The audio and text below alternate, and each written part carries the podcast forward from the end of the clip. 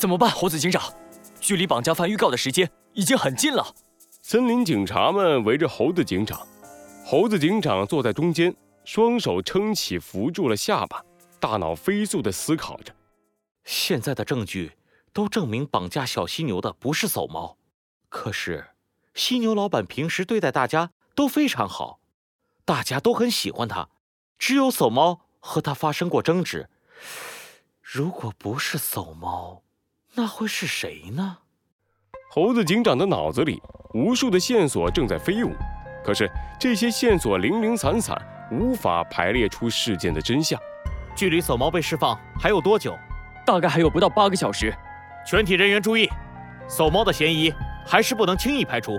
以小犀牛失踪的小学为中心，一个一个询问见过叟猫的人，立即行动。是。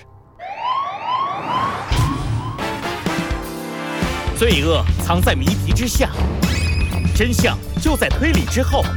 猴子警长探案记，时间轨迹三。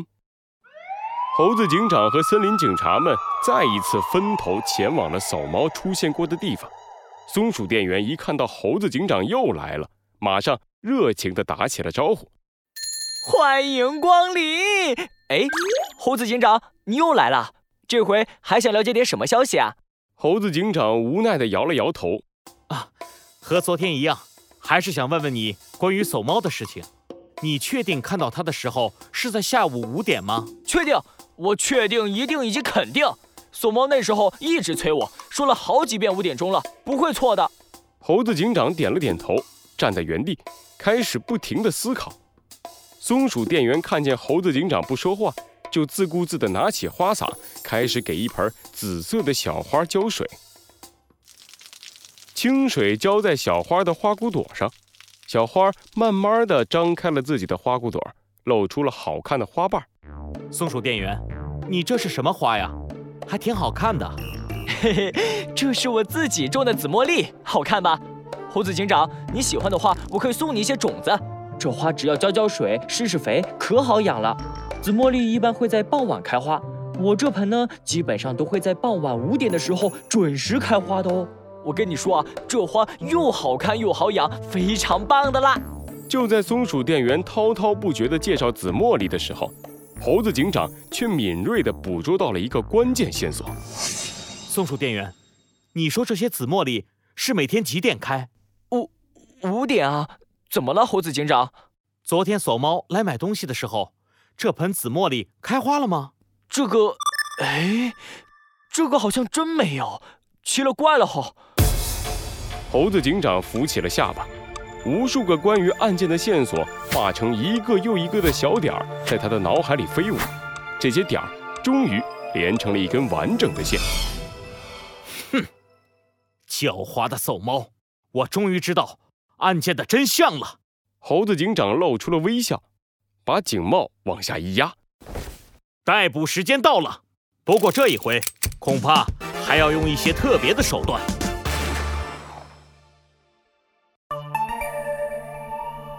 警察局的审讯室里，叟猫还在得意地哼着小曲儿。突然，一声闷响，所有的灯都熄灭了，整个审讯室瞬间陷入了一片黑暗。喂，搞什么？这是怎么回事？走猫惊出了一身冷汗，想赶紧跑出去，可是手铐将它紧紧地固定在椅子上，怎么也挣脱不了。喂，你们警察局这是怎么回事？快来人呐！有没有人呐？我要投诉！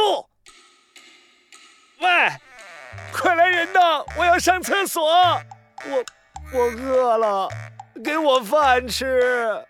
唉。我要喝水。叟猫的声音从大吼大叫变成了无力的低语，可是他的话就像被黑暗吞没了一样，没有一丝回应。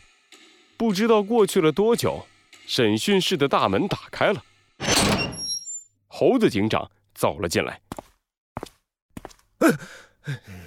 你、你们警察局搞什么嘛？我要投诉你们。好啊，叟猫。那也要等你能从这里出去再说。猴子警长伸出食指点向自己的警徽，然后朝着手猫用力一指：“以正义之名，我宣布，绑架小犀牛的就是你，手猫。”一听这话，手猫浑身一抖，不过他还是强行镇静了下来。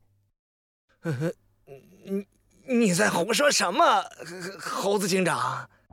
哼，你很狡猾，差点儿就用了一个时间轨迹，骗过了我们所有人。猴子警长从口袋里掏出一个怀表，指针正在滴滴答答地走着。在小犀牛被绑架的那一天，你故意来到便利店，在买东西的时候，和松鼠店员不断地强调时间是五点钟，目的就是让松鼠店员混淆你来的时间，为你提供不在场证明。这话一出，手猫的背后瞬间涌出了冷汗。胡胡说八道！胡说八道，不见得吧？猴子警长又一伸手，从身后拿出了一盆紫茉莉。你千算万算，却遗漏了一点，那就是松鼠店员种的这盆紫茉莉。紫茉莉的开花时间是下午五点，而你去便利店的时候，这盆紫茉莉并没有开花。这就意味着你去便利店的时间，并不是你所说的五点钟，而是更早的时候。所以，你有充分的作案时间。这、这、这，猴子警长的每一句话都准确无比地猜中了守猫的作案手法。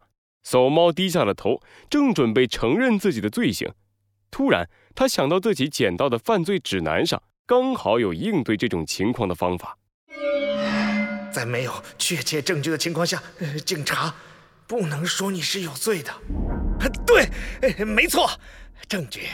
猴子警长，说我绑架小犀牛，你有证据吗？这一切都只是你的推断而已。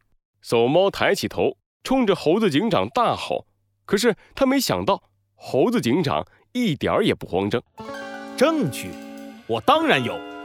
守猫，你不知道吧？在两天前，我们切断了审讯室的电源。其实。我们已经关了你两天两夜。什么？你你，我要告你！你违反了规定。好啊，不过你得先解释一下，为什么你被关在这里的时候，绑匪预告的时间已经过去了，可是绑架小犀牛的绑匪却再也没有出现过。这这这就说明了一件事：绑架了小犀牛的，就是你。猴子警长的话终于击溃了守猫的内心，他无力地瘫倒在椅子上。唉，是我做的，我承认。守猫承认了自己的罪行，森林警察们顺利地救出了小犀牛，犀牛老板和小犀牛激动地抱在一起。哎，猴子警长，我还有一件事不明白。一名森林警察好奇地问猴子警长。咱们明明就关了只走猫一小会儿，为什么你说关了它两天，它就相信了呀？因为我也对走猫使用了一种时间轨迹。猴子警长转过头，潇洒地向着警察局走去。黑暗可以扰乱对时间的感知，我们把守猫关在纯粹黑暗的环境里，它会以为时间过去了很久，可其实只有一小会儿罢了。再加上我推理出了他的作案手法，在这巨大的压力下。他的心理防线被击溃，承认了自己的罪行。啊，原来原来是这样，猴子警长，你太厉害了。